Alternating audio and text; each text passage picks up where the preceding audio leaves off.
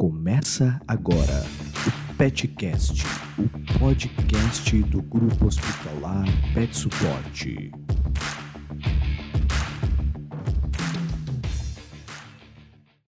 Boa noite, pessoal.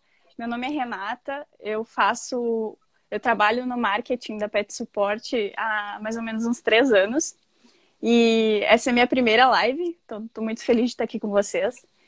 E a gente decidiu fazer essa live tanto para apresentar a doutora Carol, quanto a parceria né, do, da Clínica do Gato com o Pet Suporte.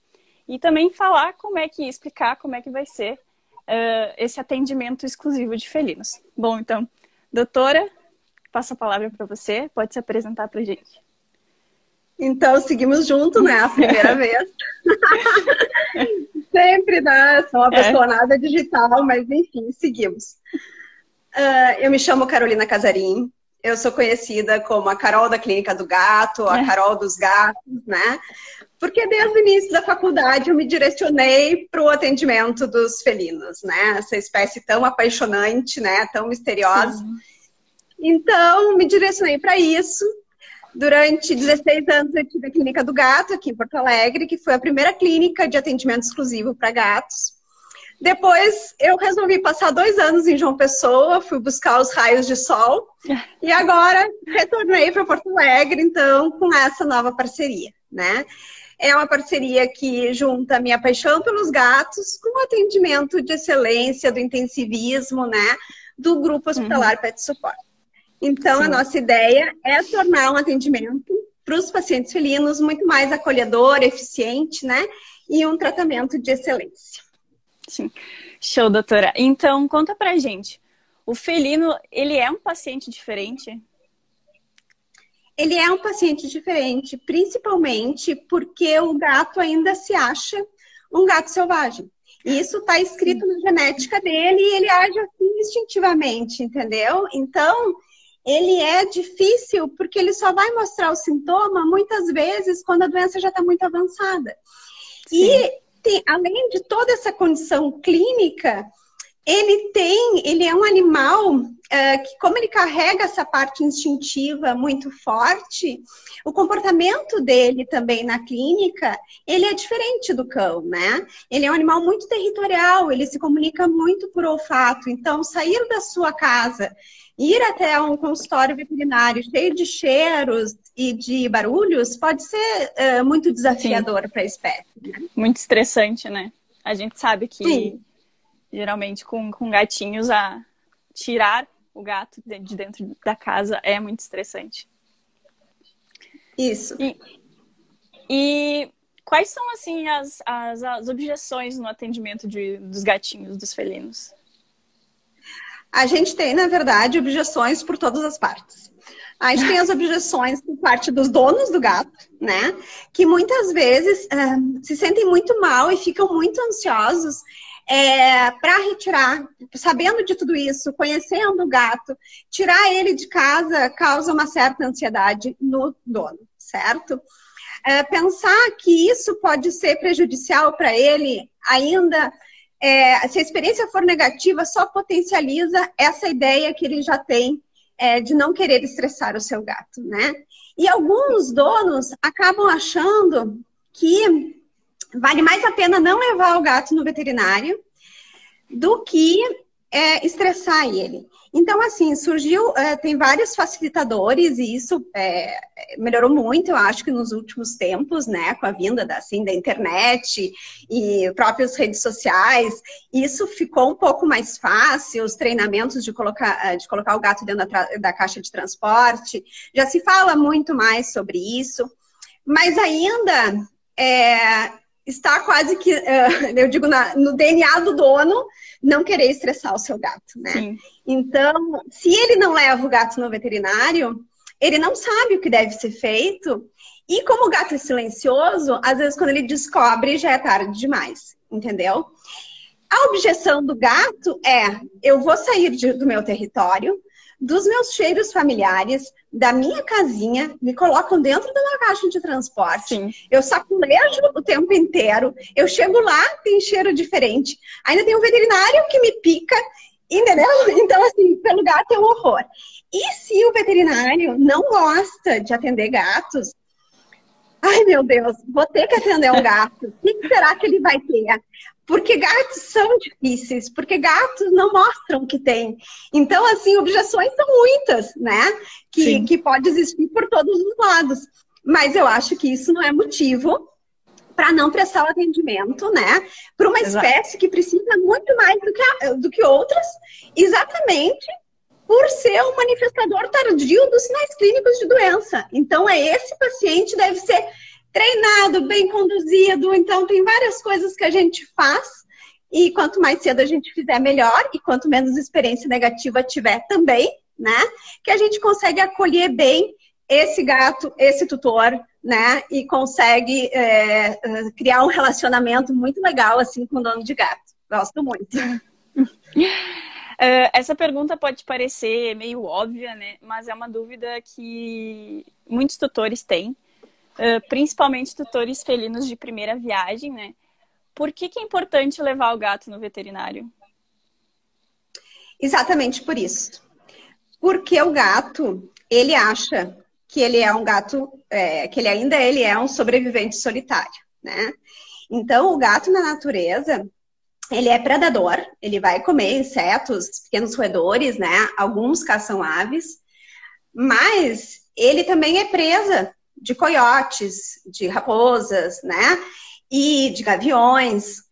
Então, ele tem esse instinto de que ele não pode ficar doente. Porque mesmo quando eles vivem em grupo, eles não dependem do grupo para se alimentar. Eles caçam sozinhos.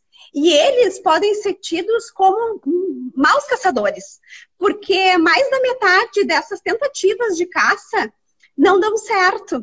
Então, eles não podem ficar doentes, porque eles precisam sobreviver. Então, eles não podem manifestar sinal clínico de doença. Por isso, eles mascaram os sinais de dor e os sinais Sim. de doença. E quando isso acontece, o que, que eles fazem? Param de comer e se escondem, né? Então, assim, Sim. de forma geral, é isso que acontece. Quem tem gato sabe. O gato ficou doente porque não está comendo ou porque está se escondendo. Eu cheguei, ele não veio me receber. Então, assim, é tudo muito sutil e é tudo é, muito mascarado. Então, a gente realmente precisa, conforme a idade do paciente, fazer um acompanhamento e um exames periódicos para prevenir e quando descobrir alguma doença, é, é, descobrir na fase inicial, quando a gente inicial. ainda tem alguma coisa para fazer. Isso. Sim. E tem muitas medidas preventivas, sabe? Hoje, as doenças de gatos, se a gente usar medidas preventivas, a gente tem muito sucesso. Os gatos vivem muitos anos. Né? Antes a expectativa de vida ficava entre 10, 12 anos, 15. Agora a gente já tem vários pacientes com 18, com 20, já tive paciente com 24 anos, né? É, então, eu conheci uma vez um gatinho longa, que tinha. É, eu conheci uma vez um gatinho que tinha 21. 21. É, então eles vão. Meu mais velhinho foi a 24, meu paciente. Nossa! Então a gente realmente tem que, assim, se a gente cuidasse, é, são detalhes que a gente muda em casa, são é, alguns exames que a gente faz. Isso é, é, é, pouca coisa é perto da longevidade com qualidade de vida, né? Porque eu digo que todo mundo quer viver um dia a mais desde que seja com qualidade, né? Sim. Que não esteja com dor, que não esteja sofrendo, enfim. Então, assim, tem que chegar aos 18 anos faceiro, bem, sendo gato, né? Então, para isso, a gente precisa usar a prevenção, a gente precisa usar a consulta, né? E os exames Sim. a nosso favor. Sim. A gente está tendo algumas perguntas aqui na, nos comentários, mas daí eu estou anotando todas elas, pessoal, e no final da live, daí eu vou fazer uma por uma para a doutora e a gente vai respondendo.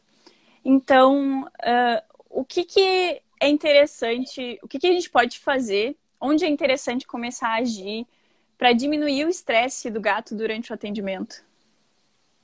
Uh, o ideal é a gente começar a filhote. Sempre assim, até um ano de idade, a resposta do gato vai ser muito melhor. E tem coisas que não é só assim o treinamento da caixa de transporte. Eu, eu, eu penso muito nisso, porque eu vejo que as pessoas hoje já conseguiram incorporar a ideia da caixa de transporte como sendo mobília da casa, como sendo um local seguro. E não tirando só a caixa de transporte lá da garagem, de cima do armário, no dia que vai levar o gato no veterinário, né? Mas tem algumas coisas que, o, o que a gente ensina o tutor a fazer, como mexer na orelha, mexer na unha. Então, existe, inclusive, um check-up clínico que o tutor vai fazer em casa uma vez por semana, de uma forma, assim, de brincadeira, numa forma, numa experiência muito positiva, positiva. e que vai ajudar o veterinário nessa, uh, depois na consulta. A gente pode usar até uma colher, como se fosse estetoscópio, sabe? A gente pode usar algumas coisas Sim. E na hora da consulta, ele não tem aquela sensação tátil como sendo algo muito estressor. Meu Deus, agora tocaram uma coisa gelada em mim, eu não sei o que, que é.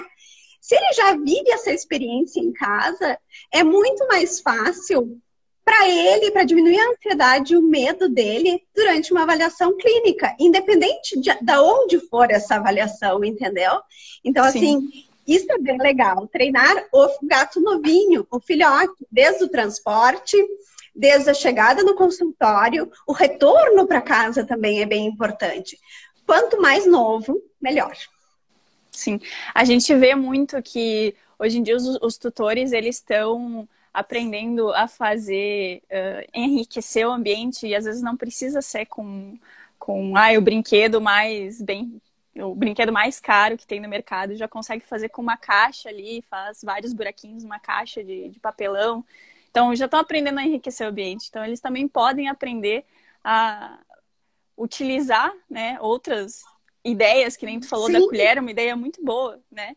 Para ir imitando coisas que eles vão é, vivenciar né, durante o atendimento. Isso. Até assim, segurar a patinha, como é que segura, a própria contenção que às vezes a gente usa para um exame clínico, o tutor pode fazer em casa. A gente ensina, ele faz em casa. É uma forma dele descobrir. Tem gatos, por exemplo, que fraturam os dentes e que o tutor nem sabe quando foi. Porque deve ter doído, e ele, o gato não vai manifestar. E às vezes, quando chega, já tem um abscesso, alguma coisa mais grave. Se ele fizesse um check-upzinho ali no carinho, domingo é o dia de dar uma inspecionada, fazer alguma coisa, ele olha, opa, semana passada esse dente não estava assim, tá na hora de levar no veterinário, entendeu? Sim. Então isso é bem legal, é bem bacana de se fazer. Sim. E é bem fácil, não é uma coisa assim que. É como escovar o gato, entendeu? É, são, são hábitos, na verdade, hábitos, que a gente é. vai criando. Uhum. Quando o gato ele já tem uma experiência negativa de outras idas ao veterinário, o que, que o tutor pode fazer para minimizar essa experiência negativa? E aí é uma questão bem assim, gato é muito individual, tá? Porque é uma espécie que é muito flexível a espécie, mas não o indivíduo. Então, essas experiências, elas são realmente muito marcantes. Conforme o temperamento do gato, a gente pode usar o recurso de medicação que diminua a ansiedade e que ele permita o exame clínico, né? Tem alguns pacientes que a gente só consegue fazer os exames e colher sangue ou mesmo examinar o gato se ele for anestesiado. Mas muitos gatos a gente vai desensibilizando também. Existe essa possibilidade de tipo, vai a primeira vez no veterinário, a gente não tenta tirar da caixa, a gente usa de recursos para tentar desensibilizar esse gato para que ele aceite o, o, exame clínico, né? Então, isso é possível de ser feito. Alguns gatos, o extremo a gente não vai conseguir, mas em alguns casos a gente consegue sim. Bom, como é que vai funcionar o, o atendimento, o teu atendimento exclusivo de felinos dentro do, do Pet Support? Tem muita gente perguntando assim, vai ser a domicílio, vai ser dentro do hospital? Explica pra gente como é que vai ser. Então, a minha parceria com a Pet Suporte é com todo o grupo hospitalar. Então, eu vou atender em todas as unidades, né? Tanto a unidade de Vale do Sino, Zona Norte, Zona Sul. Estamos pensando, conforme a demanda, unidade de praia também. E esse horário, ele é ainda um horário de especialista, ele é um horário marcado, né, com agendamento. Até porque o atendimento para felinos, ele tem que ser marcado. A não ser as emergências, que vai ter o pronto atendimento, como já existe. Já existe. Gato não gosta de esperar. É, gato não gosta de esperar. Essa história de gato ficar uma hora esperando, meia hora esperando, isso, assim, não é legal para ele, sabe? Vamos respeitar a espécie. Então, assim, o ideal é, são consultas agendadas, o tempo de consulta é em torno de uma hora, né? Para a gente conseguir ter tempo, paciência, conhecer bem é, tanto uh, o indivíduo tutor quanto o indivíduo gato, né? Para a gente conseguir uh, fornecer um bom atendimento. Show. Bom, então, algumas perguntas que surgiram. O teu atendimento é certificado cat friendly? Eu não tenho ainda a, a, certificação Cat Friendly. Eu até entrei no site para adquirir a, a, certificação Cat Friendly, mas sim, é uma coisa que uh, quem trabalha já com gato há tanto tempo, eu digo que é engraçado, sabe? Porque eu aprendi a segurar o gato no cangote. E isso, na época, já não era um, não era um problema, entendeu? Sim. Porque naquela época uh, esticava o gato. Então, segurar só no cangote, uma pessoa só segurar, já era uma coisa assim brilhante. E a gente vai aprendendo, né? Isso é uma questão de, de se manter atualizado, de, de pesquisa e de observação mesmo. Hoje a gente sabe que para o gato menos é mais, né? Então, é um atendimento que a gente preza. Eu, eu, acho que tem o cat friendly, ele é muito importante e são diretrizes assim uh, muito uh, legais e respeitosas com o gato. A medida cat friendly é o mínimo entendeu? Eu acho que é o mínimo que a gente é, precisa para um bom atendimento.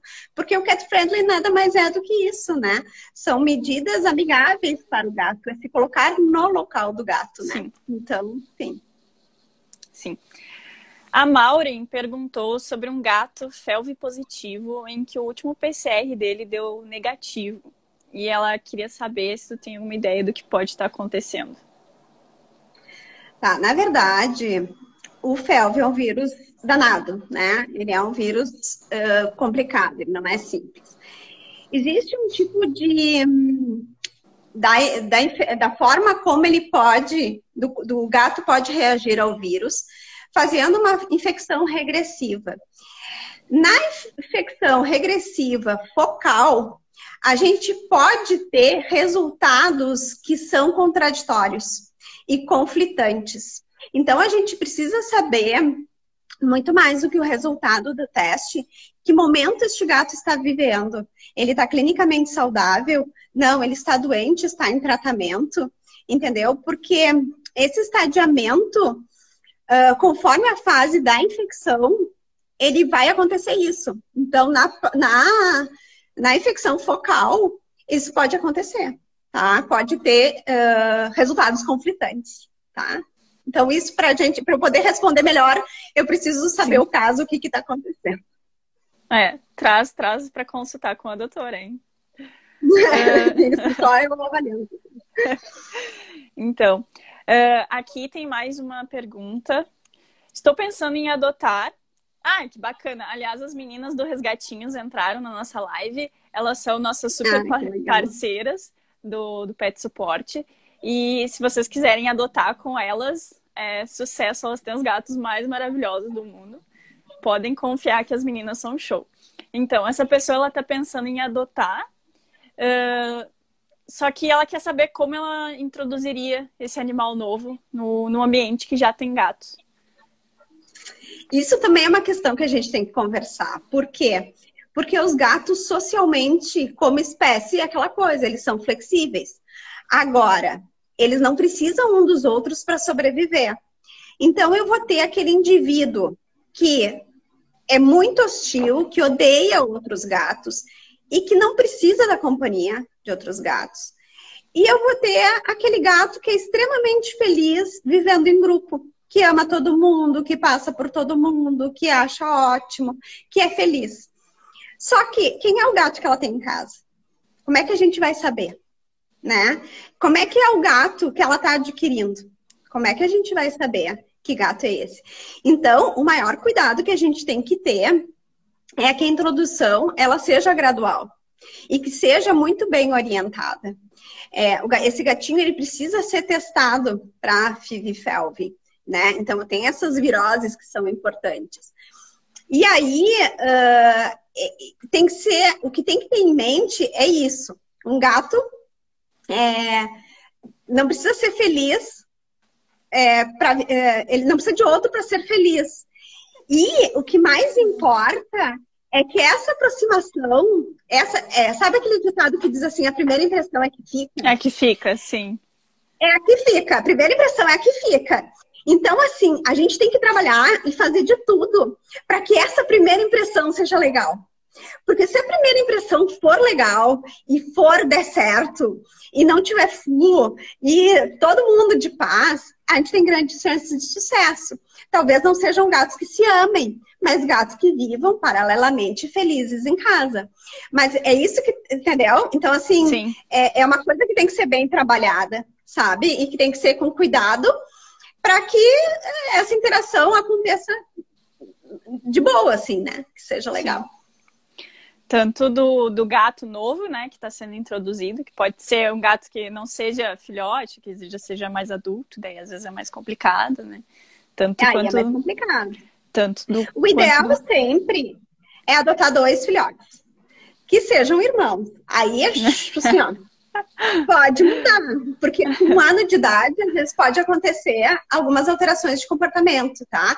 Mas aí, as consultas de rotina, em função do protocolo vacinal, é, castração, isso, a gente já consegue orientar se tem alguma, alguma mudança, pequena mudança no comportamento. Mas, assim, é, a chance de sucesso, ela é sempre maior quando são filhotes né? Depois dos seis meses de idade já começa a ficar um pouco mais complexo. E quanto mais velho for, é mais difícil é, essa relação, né? Mas ela pode acontecer, tu sabe que eu sempre Não é impossível, né? Não é impossível. Eu sempre tive gatos adultos. E meus gatos sempre foram aqueles que foram deixados para trás. Eu sempre acabava. É a, é a xepa, é o que sobrou. É, tipo assim, o cliente não quis mais, ele foi viajar, cliente, né? Tem N motivos. Então, assim, eu tive sempre gatos adultos, eu cheguei a ter sete gatos em casa. E todos os gatos, e a minha tristeza maior era que nenhum dos meus gatos se amavam. Mas nenhum brigava. Entendeu? Sim. Eles viviam cada um no seu mundo paralelo. E eles não, não tinham nenhum, porque todos foram pegos adultos em épocas diferentes da vida. E isso pode acontecer, e pelo menos eles não brigavam, entendeu? Então, ok, né? Sim, e, e com uma mãe veterinária especialista em gatos, né? Meio caminho Ok. ok, já foi, já é. tá bom, né? Não tendo briga já tá ótimo, né? É. Então, é isso, é possível. Né? Mas eu sempre quis gatinhos que se amassem e dormissem juntinhos e aquelas fotos lindas e a mãe aqui frustrada, né, com os gatos, mas enfim.